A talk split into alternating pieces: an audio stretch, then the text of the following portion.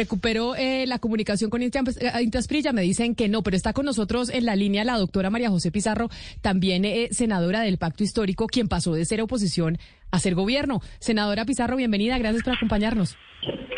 No, Camila, y a toda la mesa de Blue, un gran abrazo y a ti, pues bienvenida nuevamente después de la licencia de maternidad. Ay, muchas gracias, senadora. Qué placer estar hablando con usted. Y le hago la misma pregunta que le hice a sus compañeros. ¿Cómo van estos dos meses de ser gobierno por primera vez y no oposición? No, pues ha sido un periodo eh, de aprendizaje, un periodo, eh, un periodo, vamos a decirlo, de, de, adaptarnos a un nuevo rol, de aprender un nuevo rol también. Eh, por supuesto, asumir enormes responsabilidades. Por supuesto que yo en lo personal me sentía eh, preparada para asumirlos, pero sí ha sido pues un, un momento de ajuste y, de, y de, por supuesto, establecer dinámicas distintas en el Congreso de la República. Yo creo que ahí particularmente se ha visto, pero por lo demás, creo que tranquila y asumiéndolo con muchísima responsabilidad. Ustedes, senadora, fueron unos férreos opositores al, gobierno del, del, presidente Duque que se acaba de ir. Y cosas como las que están sucediendo hoy con el tema de las compras de los plumones, con el tema de los televisores o, por ejemplo, con lo que decían de los ministros que están aprendiendo y están en curva, en curva de aprendizaje, ustedes habrían sido, o lo fueron, de hecho, muy duros con, con los gobiernos anteriores. ¿Qué hacer entonces en este, cuando ya están ustedes del otro lado? Pues mira, yo pienso que hay varios factores que tenemos que tener en consideración. Lo primero, eh, somos un espacio amplio y por lo tanto ni al interior del pacto obligatoriamente ni en el acuerdo nacional que es esta gran convergencia de grupos, eh, de organizaciones, de movimientos, de sectores políticos de nuestro país. No obligatoriamente compaginamos en absolutamente todo. Nosotros, y te voy a hablar solo desde el espacio del progresismo, tenemos una, eh, digamos, unas posiciones muy claras en relación con eh, lo que implican nuestros propios privilegios por un lado, pero también por el otro, por el otro, eh, las propuestas con las que nosotros hemos trabajado y sobre todo lo que nosotros hemos defendido, lo que implicarán, por ejemplo, en términos eh, de materializar lo que para nosotros es más importante de cara a la ciudadanía y son las grandes transformaciones a las cuales nos comprometimos.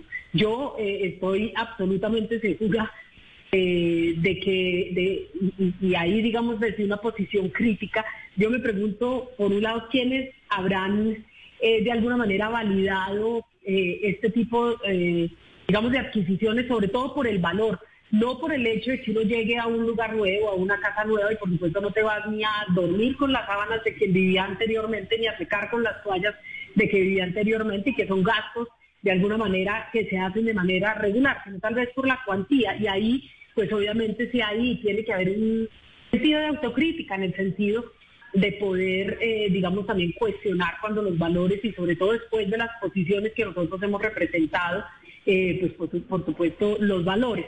Eh, es decir, el, el, valor total del monto por el cual se hace la adquisición de esos, de no sé, sí, de, de, este cambio de menaje, podríamos decirlo de alguna manera, al llegar a una casa nueva.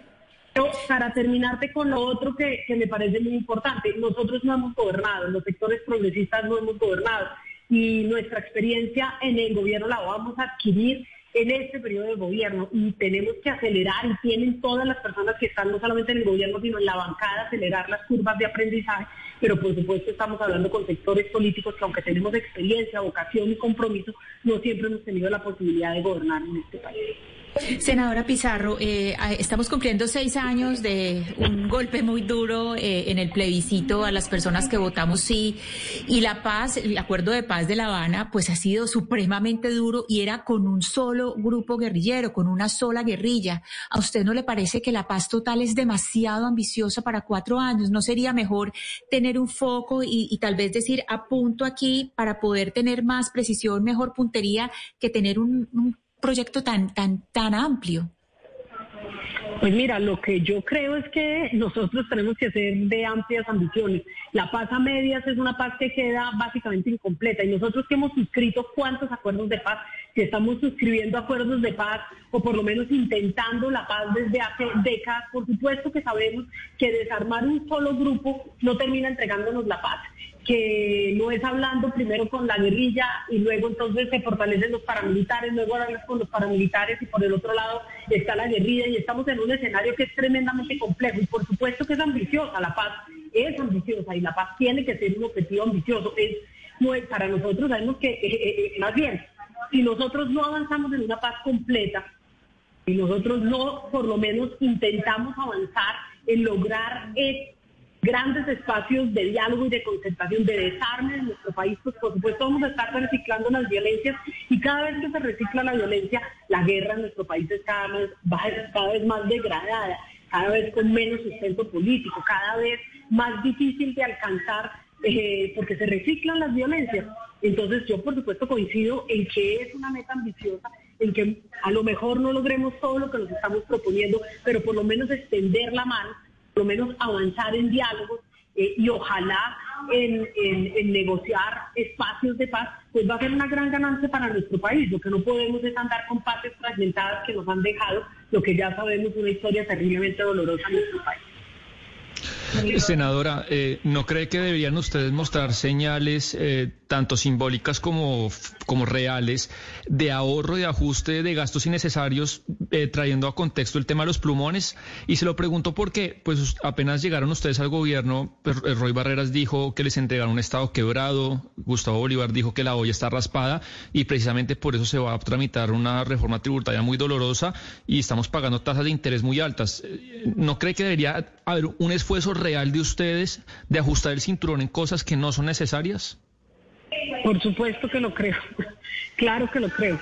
Y por eso te digo, tiene que haber eh, voces críticas. Lo que no siento es que todas, eh, que todos los sectores que están en este momento al frente del gobierno sean o estén ajustados o se estén ajustando o conozcan a profundidad lo que nosotros hemos asumido como compromiso al ser personas que defienden unidad y progresista, estamos en un espacio plural, pero yo como tú coincido en que efectivamente nosotros tenemos no solamente desde lo simbólico, sino desde lo material y lo real, pues por supuesto avanzar mucho más allá de lo que tal vez hicieron otros gobiernos en el pasado. Nosotros tenemos que ser y dijimos que íbamos a hacer el gobierno de cambio, entonces mi posición está completamente allí, no solamente son privilegios para nosotros, sino privilegios en todos los espacios Em, de, nuestra sociedad en el sentido de quienes estamos por lo menos al frente de las voces políticas y esto tiene que materializarse en el gobierno y por supuesto en el Congreso estamos avanzando en este sentido.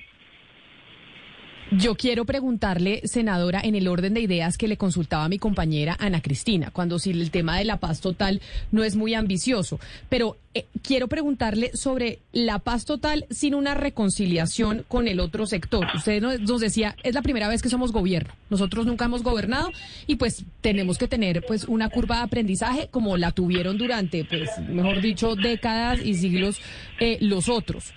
Pero Hubo una reunión del presidente Gustavo Petro con el expresidente Álvaro Uribe, quizá pues representando dos sectores contrapuestos en, en nuestro país que han generado mucha polarización. ¿Esa paz total pasa también porque haya una reconciliación entre esos dos sectores y usted lo ve factible? Yo creo que por, por lo menos nosotros estamos abriendo las puertas al diálogo y yo creo que las dos reuniones que se han sostenido entre el presidente Gustavo Petro y el expresidente Álvaro Uribe Vélez van en esa línea y lo propio tendremos que estar haciendo eh, de ahí para abajo distintos sectores políticos. Yo sí creo que el país tiene que reconciliarse y de alguna manera nosotros lo hicimos a pesar de nuestras posturas, de haber defendido nuestras posturas, como tú decías, en esa oposición férrea que hicimos durante cuatro años pero en términos por lo menos del trabajo algunos de nosotros logramos establecer puentes de diálogo y de comunicación. Esto no quiere decir que todos vamos a pensar igual.